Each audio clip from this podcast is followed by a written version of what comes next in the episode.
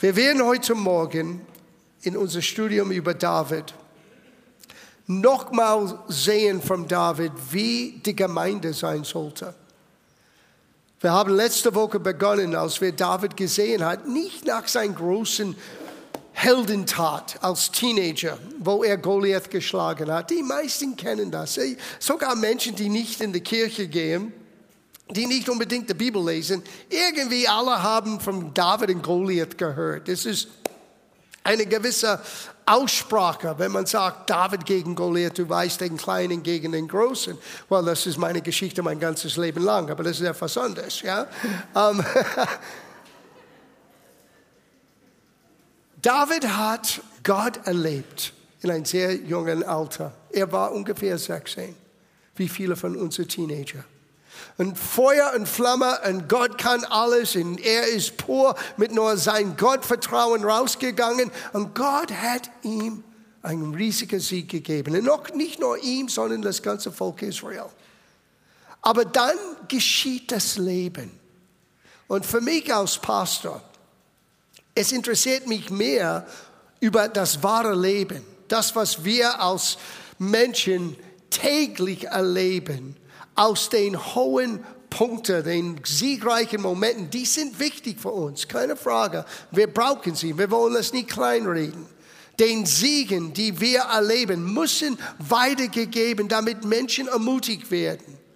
Aber wir müssen auch lernen, dass die Bibel uns hilft in unser Alltag, wo es nicht immer so siegreich ausschaut. Und so hat unser Studium begonnen mit David. David hatte, obwohl er Goliath geschlagen hat, obwohl er den Königstochter bekommen hat, er ist jetzt der Schwiegersohn von dem König, irgendetwas ist in diese königliche Familie hineingeschlichen und Neid und Hass hat begonnen, den Oberhand zu gewinnen. Und David musste flehen für sein Leben von seinem eigenen Schwiegervater, der damaligen König Saul. Und er flieht nach einem Ort Nob. Das ist letzte Woche. Nob war ein Ort, das war den Priesterstaat genannt. Das ist, wo das Wort wurde studiert und verkündigt. Eine Art Bibellehrzentrum. Da wurde die Priester zugerüstet, ausgebildet. Und dorthin ist David gerannt in seine Not. Das sagt uns eine Menge über David. Und als er reinkam, er hat gemogelt. Ich bin auf eine Geheimbotschaft. Der König hat mich gesandt. Darf man nicht darüber reden? Nein, er fleht für sein Leben.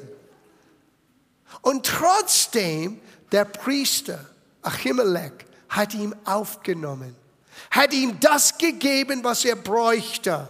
Brot, eigentlich nicht von das Gesetz erlaubt, und trotzdem hat er das getan und ein Schwert, eine Zurüstung für den Kampf. Und wir haben gesehen, wie Jesus selber auf dieser Stelle bezogen hat, in Bezug auf was ist richtig, was man tun darf an den Sabbat. Im Grunde genommen, er hat gesagt, Achimelech hat das Richtige getan, weil über alles, was Gott sehen möchte, ist Erbarmen, ist Barmherzigkeit mehr als Opfer. So, wir haben vieles über David gleich gelernt, dass es gibt Momente, wo wir nicht das siegreiches Gefühl haben. Und wir sind gerade auf den Flucht von irgendetwas, aber wir müssen wissen, wohin wir rennen sollen in unserer Not. Den Ort, wo das Wort wird verkündigt, weil da wird's geholfen. Ja?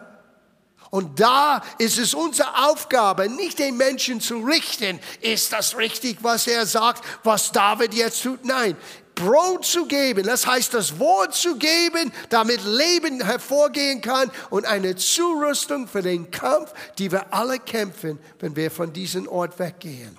Das ist die Aufgabe der Gemeinde. Und das ist, was die Gemeinde tun soll. Und für alle Davids in dieser Welt, für alle Davids meine ich in dieser Welt. Und irgendwann sind wir alle in einer ähnlichen Situation wie damals in dieser, wie David damals in dieser Situation. Aber wir gehen ein Stück weiter über David heute Morgen. Genau, warum ist David so wichtig? Erstens für mich, Jesus ist der Sohn Davids genannt. Zweitens, Gott wiederherstellt den Hüter Davids. Nicht den Hüter Mose, nicht den Tempelbau in Jerusalem, das geschieht. Und Gott sagt, es wird geschehen. Das ist nicht, was Gott tut, das ist, was Menschen machen. Und Gott hat das gewusst im Voraus und uns gesagt in seinem Wort. Aber was Gott tut, was wir gelesen haben vor vier Wochen in Apostelgeschichte 15, Gott sagte, ich will in den letzten Tagen diese Stiftshüter Davids wiederherstellen, damit die Menschen zu mir kommen können. Und dieser Stiftshüter war ganz einmalig anders als der Tempel. Der Bundeslade, den Gegenwart Gottes, das repräsentiert Gottes Dasein, war sichtbar vor allem. Und dieser Bundeslade wurde umgeben, sieben Tage der Woche, 24 Stunden lang mit Anbetung und Lobpreis. Und die haben Gott gesagt, du bist gut. Du bist gut, gut, gut. And we'll never stop. Amen? So, David ich möchte ein paar Gedanken über David lesen zuerst und dann gehen wir weiter in sein Leben. Als David wurde gesaugt und ausgesucht als nächsten König, weil Saul hat immer nicht nur Fehler begonnen, sein Herz war nicht bei Gott. Gott wusste das im Vorfeld. Trotzdem, er hat Israel Saul als König gegeben. Und als Samuel, der große Prophet, musste einen neuen König aussuchen für das Volk. Hör, was Gott sagte, weil er hat all diese große Männer gesehen. Alle könnten vom Aussehen her, vom Fähigkeit her diesen Amt einnehmen. Aber hör, was Gott sagte. Es ist 1. Samuel 16, Vers 7. Und Gott redet hier zu Samuel, weil Samuel ist ein bisschen confused, ist ein bisschen verwirrt. Er weiß, er sollte einen dieser jungen Männer hier salben, aber keiner ist der Richtige. Und Gott sagte zu ihm, lass dich von seinem Ansehen und von seinen Größen nicht beeindrucken. Thank you, Jesus. Er ist es nicht, denn ich urteile nach anderen Maßstäben als die Menschen. Für die Menschen ist wichtig, was sie mit dem Augen wahrnehmen können. Ich dagegen schaue jedem Menschen ins Herz. Das ist ganz wichtig. Warum? Weil wir hören über David, er ist ein Mann nach dem Herzen Gottes genannt. Na, warum ist er ein Mann nach dem Herzen Gottes genannt? Ich habe euch gesagt, man kann das in zwei Wege verstehen. Der eine Weg, was ich auch jahrelang dachte, inzwischen sehe ich das ein bisschen anders, aber der erste Weg ist, er ist nach oder im Sinne von Gottes Herz ähnlich zu sein.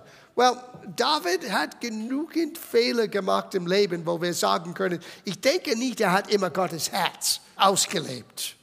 Aber es gibt eine zweite Deutung von dieser Aussage.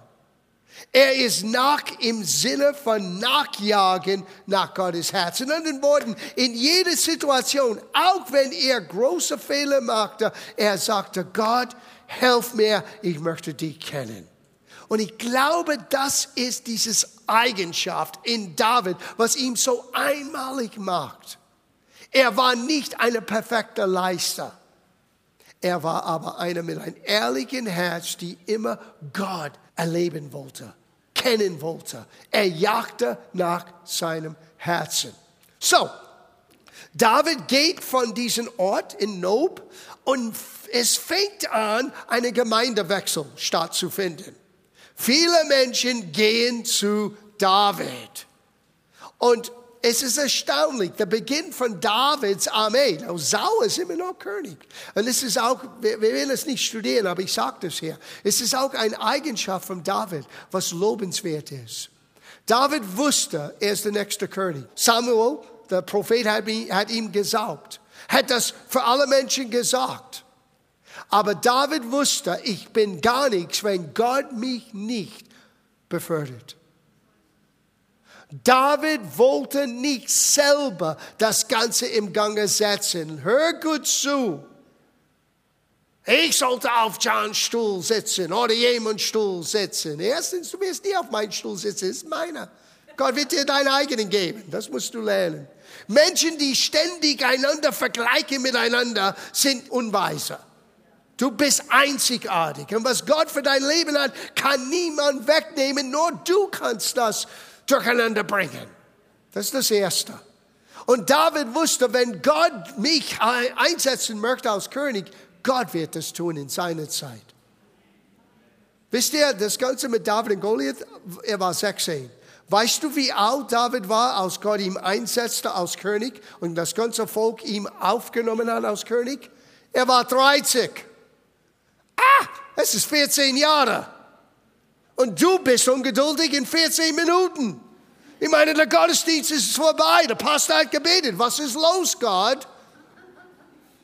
14 Jahre. Von den Saubung bis zum Einsetzung. Erstaunlich. Paulus dasselbe. 14 Jahre war er in Tarsus, bevor er wirklich in dieses apostolische Amt hineingetreten ist, obwohl er das wusste vom ersten Tag an von seiner Bekehrung. Gott hat mich berufen als Apostel. 14 Jahre lang, er blieb zu Hause mit Mami und Papi. Einiges braucht seine Zeit. Weil es geht nicht um wie viel du hast hier oben, wie viel Erkenntnis. Es geht um dein Herz. Und ich bete, dass wir als Gemeinde dieses Eigenschaft Gottes auch ausleben, immer sein Herz nachjagen. Herr, was möchtest du? Lehre uns. Wir möchten dich sehen, wie du wirklich bist. So, Davids Armee aber beginnt. Oh, das ist so schön. Hör, der Beginn von seiner Armee. Das ist 1 Samuel, Kapitel 30, Vers 9. Da brachten David in seinen, jetzt hat er 600 Männer. Als er zuerst nach Nob kam, war nur 200. Jetzt sind 600. Dreimal, dreimal große Gemeindewachstum. Dreimal mehr Probleme. Hör gut zu, was passiert ist. Da brachten David und seine 600 Männer wieder auf. Beim Borsebach blieben etwa 200 von ihnen zurück, denn sie waren so erschöpft, dass sie nicht mehr weiter könnten. Die restlichen 400 Soldaten überquerten den Bach und setzten die Verfolgung fort. Now, lass uns hier das anschauen. Was ist passiert? David fängt an, eine große Armee zusammen. Und in dieser großen Armee Davids, die bitte im Geist waren, die krank waren und die arm waren. Die waren nicht den großen Helden dieser großen, mächtiger Geistlichen, die waren Menschen auf der Suche für Helfer, weil sie waren selber am Ende. Das war der Beginn von Davids Armee. Und mit diesen 600 Männern, trotz der Herausforderung, er geht immer noch in den Kampf gegen den Feinde Israels. Na, man könnte sagen, das, das ist ein Widerspruch. Der König von Israel jagt David, möchte ihn umbringen, sein Schwiegervater. Und trotzdem, David kämpft für Israel. Wisst ihr warum? Weil David kämpft für Gott. Die Feinde Israels sind die Feinde Gottes. Und wenn sie die Feinde Gottes sind, dann sind sie Davids Feinde und David jagt diese Feinde nach. So er hat diese Feinde nachgejagt und in seinen Kämpfen, die Feinde haben etwas sehr hinterlistig getan. Aus die waren weg von der Lager, die sind hereingeschlichen und haben alle Frauen, alle Kinder und alle ihre Habe mitgestohlen. So David kommt zurück von diesem Jagd, von diesem Kampf. Er tut den Willen Gottes und plötzlich er ist beraubt. Und nicht nur ihm, sondern der ganzen Familie von diesen 600 Männern. Wow. Und so David betete und geht wieder in den Kampf. Und mit diesen 600 Männern, er zieht nach dieser Feinde Israels. Und wisst ihr, was wir gerade gelesen haben? Die kamen zu diesem Bach Besor. Und am Bach Besor, an diesem Bach vorbei, 200, ein Drittel von der ganzen Gemeinde sagte, ich schaff's nicht mehr. Ich pack's nicht mehr. Ich kann nicht mehr weiter. Und die sind dann hingesessen. Und David ist dann mit der 400 weitergezogen. Na, was ist passiert? Das ist interessant. In Kapitel 30, Vers 21. David besiegt mit seinen 400 Männern den Feinde Israels. David bringt alles zurück, alle Kinder, alle Frauen, alle Haben, plus das, was gehörte zu den Feinden Israels. Und hör, was hier passiert ist. In Vers 21. Von denen, die mit David in den Kampf gezogen waren, dachte einige Männer jedoch nur an ihren eigenen Vorteil. Sie forderten, die hier haben uns in den Schlacht im Stich gelassen. Also sollen sie auch nichts von den Beute bekommen, die wir unter Lebensgefahr den Feinden entrissen haben. Ihre Frauen und Kinder dürfen sie wieder mitnehmen. Weiter haben sie hier nichts mehr verloren. Nette Christen, ne? Wir haben die Arbeit geleistet. Wir haben in den Kampf gezogen. Die sind hier am Ende von ihren Kräften und die haben hier gebadet den ganzen Tag. Die machen Badeurlaub und wir machen die Arbeit. Und wir haben den Sieg gewonnen und wir haben all dieses Beute bekommen und die sollten gar nichts haben. Hör Davids Herz und schau, was die Gemeinde sein sollte. Weil David steht auf in der nächsten Satz und sagte, doch da schritt David ein, nein, meine Freunde, so machen wir es nicht. Denn alles hat uns der Herr geschenkt. Er hat uns bewahrt und uns über diese Räuberhorde siegen lassen. Und da sollte jemand eurem Vorschlag zustimmen. Wer zurückbleibt und das Lager bewacht, soll genauso viel erhalten wie jener, die in den Kampf ziehen. Alle sollen die Beute miteinander teilen. Das ist eine Hammer-Aussage. Zuerst, stell dir vor, das sind die Frauen und Kinder von diesen 200 Männern, die nicht weiter in den Kampf hineingezogen sind. Was hören sie von diesen 200 Männern? Die sind Feiglinge, die sind schwach, die können es nicht tun, die sollten gar keinen Anteil an der Beute. Was tut David? Er gibt denen Würde und sagt, die haben den Lager bewacht. Was Lager? Die hatten nichts, alles wurde gestohlen. Die haben nichts bewahrt, da war nichts zu bewahren. Die saßen dort an diesem Bach Besor und haben sie gefresht. Die waren müde, die konnten nicht weiter. Und David, statt zu sagen mit seinem erhobenen Finger, hey, du Schreckling hier,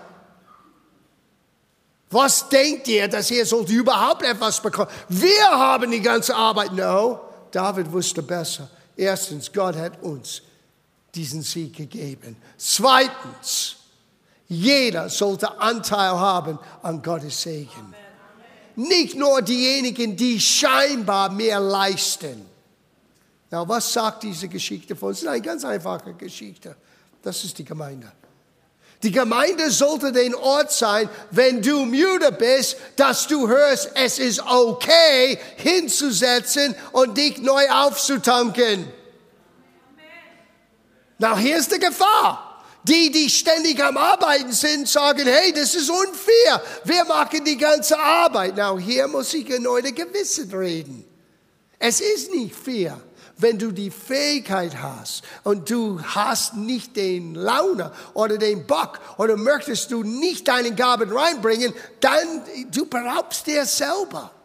Aber gleichzeitig, das ist falsch zu denken, wenn jemand wirklich Erholung braucht, dass sie nicht in der Gemeinde hingehören sollen. Hier ist der Ort, wo du wieder auftanken sollst. Hier ist der Ort, wo du hier reinkommen sollst in deinen Situation, wo du dich fühlst am Ende, du kannst nicht weitergehen, hier solltest du hören, es ist okay, setz dich hin. Lass das vor dich erquicken. Lass wie dieses Bachbesa, dieses Fresche von Gottes Gegenwart, von Gottes Wort, von Gottes Geist. Lass es dich neue Kraft geben, damit du wieder mit den anderen in den Reihen ziehen kannst. Das ist Gemeinde. Und leider ist es nicht so häufig ausgelebt. Hören wir viel mehr den Stimmen von den Männern. Es ist unfair. Die haben nichts geholfen. Warum sollten sie dasselbe Segnung bekommen? Aber hör David, weil David ist ein Mann nach dem Herzen Gottes genannt. Er ist ein Vorbild für uns. David sah etwas, was die andere nie gesehen hat. Wenn du irgendetwas hast, ist es sowieso Gottes Gnade. Nein, nicht dein Verdienst, nicht deine großen Leistung, nicht deine große Geistlichkeit, nicht deine geistliche Glaubensmuskis. Es ist Gnade. Ja, Gott gibt uns Glaube. Ja, Gott gibt uns Gnade. Ja, Gott gibt uns Stärke, aber das ist alles von ihm.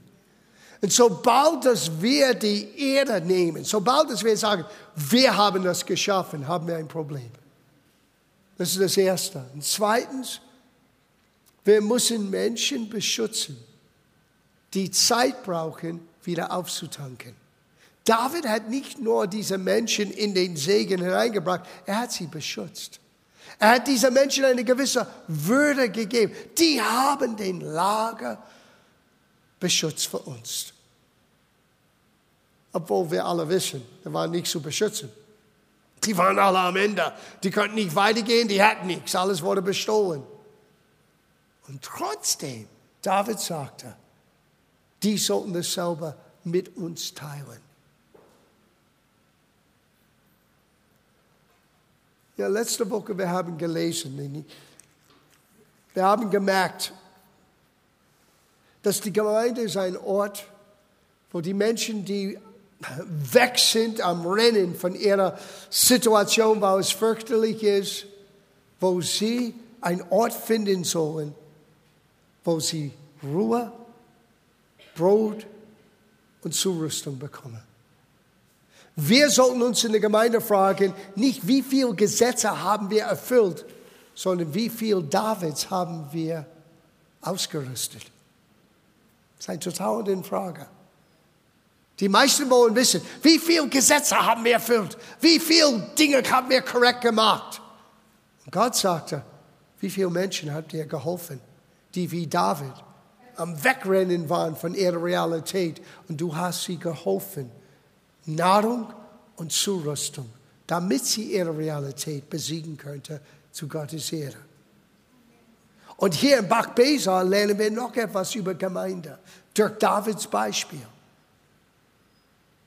Dass wenn Menschen nicht weitergehen können, der Peitsche rauszubringen und zu sagen, hey, es ist unfair, Weißt du, wie viel, weißt du, wie viele Leute sind oben bei der Kinderdienst gerade jetzt und bei der Jugend und bei der Ordnung? Das alles stimmt. Und wir müssen, die vielleicht treu sind und machen und machen und machen, wir müssen auch mit unserem eigenen Ego zurechtkommen. Wir müssen gut hören, was Paulus sagte. Paulus sagte, ich habe mehr gearbeitet als die anderen, aber nicht ich sondern der Gnade Gottes, die in mir am Wirken ist. Bitte vergesst diesen zweiten Satz nicht. Vielleicht hast du mehr getan, aber wenn du mehr getan hast, ist weil Gott dir die Fähigkeit gegeben hat.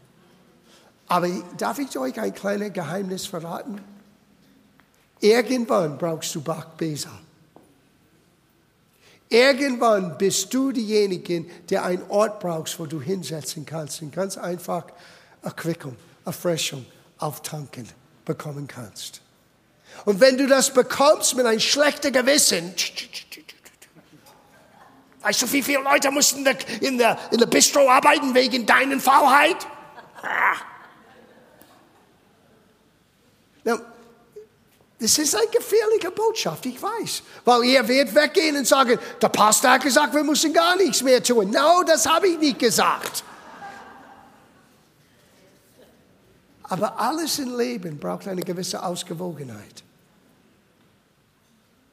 Wenn ich helfen kann und ich helfe nicht, das ist Sünde. Das hat Jakobus gesagt. Wenn du eine Not siehst und du es nicht erfüllst, das ist Sünde. Aber wenn du selber eine Not hast und du hast Angst, das weiter zu sagen, weil dein Ansehen wird in Frage gestellt, dein Ruf wird in Frage gestellt, denn ich sag dir, wenn das ist dein Gefühl in diesem Haus, du bist in der falschen Haus. Und Gott vergib uns, wenn wir dieses Eindruck vermitteln. Gemeinde sollte ein Ort sein, wo es okay zu sagen, hey, gerade jetzt brauche ich eine kleine Outside. Ich muss neu auftanken. Ich bin durch einiges gegangen und gerade jetzt brauche ich von Gott neue Stärkung. Und wir, die vielleicht es gerade jetzt nicht brauchen, müssen immer daran denken, jeder Mann hat seinen Tag. Und was du gibst, wirst du zurückbekommen. Und wenn du Gnade gibst, wirst du Gnade empfangen. Mein Gebet ist, dass dieser Ort, diese Gemeinde wird immer ein Bachbeser Gemeinde sein. Einen Ort, wo es okay ist zu sagen, gerade jetzt brauche ich, dass anderen für mich beten. Brauche ich, dass jemand mir hilft und unterstützt. Und dass niemand in, in Fragen gestellt wird. Und dass wir nicht diese typische Einstellung wie die Männer von Davids Armee die haben nichts hier die haben nichts verloren. Wir haben die Arbeit gemacht. Nein, lass uns an David denken. David ist der Beispiel. Und ich glaube, deswegen spielt David so eine entscheidende Rolle in Gottes Plan. Unser David, sieh, wir haben einen David. David war ein Champion. David war ein Held für Israel. Unser David heißt Jesus, der Sohn Davids. Und denk an ihn, bevor wir richten. Unser Champion Jesus, er ist der Champion, er ist der Held unserer Seele, ist gegangen, um für uns zu kämpfen und für uns zu überwinden oder zu gewinnen. Wir sind jetzt mehr als Überwinder genannt. Römerbrief Kapitel 8, Vers 37. Du bist mehr als Überwinder. Versteht ihr, was das bedeutet? Jemand hat das in ein lustiges Beispiel mir vor Jahren gesagt, einige von euch haben das gehört, aber ich sage es nochmal. Du hörst von einem, einem Boxer, Heavyweight Boxer. Weißt du, wie lang er bereitet sich vor für einen Kampf, der nur zwölf Runden geht und jede Runde ist nur drei Minuten? Vielleicht sechs Monaten bis einem Jahr, jeden Tag Training, arbeiten, Training, arbeiten, Training, arbeiten, Training, für diesen einen Kampf. Er steigt im Ring, er kämpft und er blutet und er, er hat Schmerzen und er gewinnt. Und am Ende hat er nicht nur ein Trophäe, er bekommt einen dicken Check. Das Preisgeld. Er hat überwunden. Er ist der neue Held, der neue Champion. Und dann geht er nach Hause und da steht seine Frau und sagt, danke für den Check.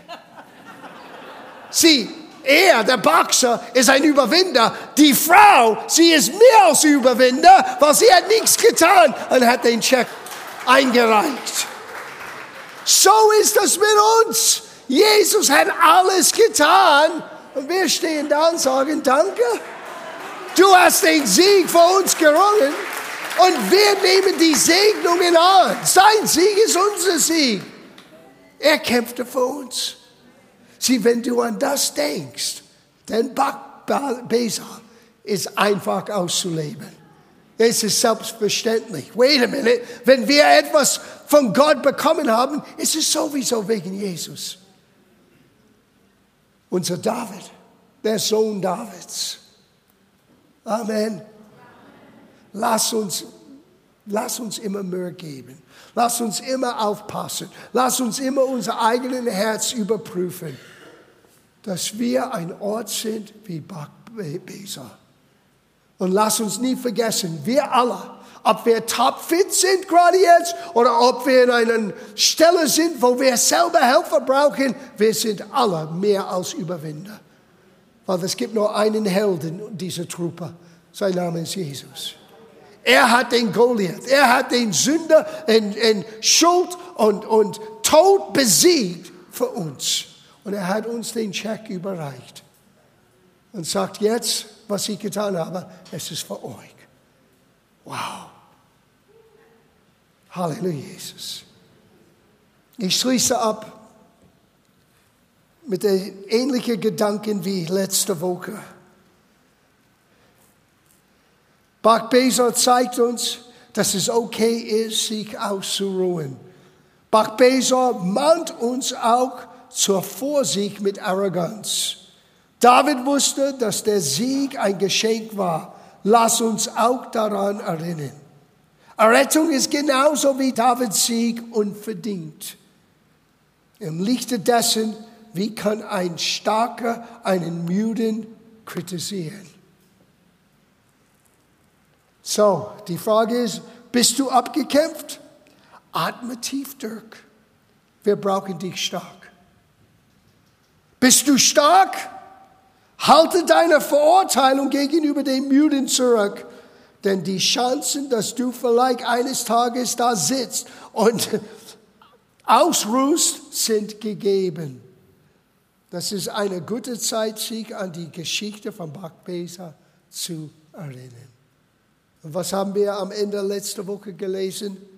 Komm alle her zu mir, hat Jesus gesagt, die ihr euch abmüht und unter eurer Last leidet. Ich werde euch so viele Aufgaben geben. Er wird nie zur Ruhe kommen können, weil er so viele Dinge zu tun. Und wenn er das nie tut, wird er so ein schlechten Gewissen. Oh, I'm sorry. Lese ich das aus der falschen Übersetzung? Ich werde euch Frieden geben. Nimmt meine Herrschaft an und lebt darin. Lernt von mir. Lernt von mir. Lernt von David, ein Mann nach dem Herzen Gottes. Und lasst die Gemeinde ein Ort sein für Ruhe. Amen. Amen. Halleluja.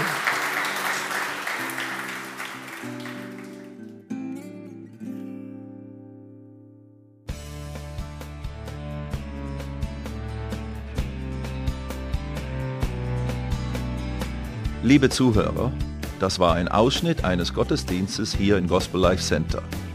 Auf unserer Website www.gospellifecenter.de können Sie die Notizen für diese und andere Predigten nachlesen und sich über die Arbeit von Gospel Life Center informieren. Wir wünschen Ihnen Gottes Segen.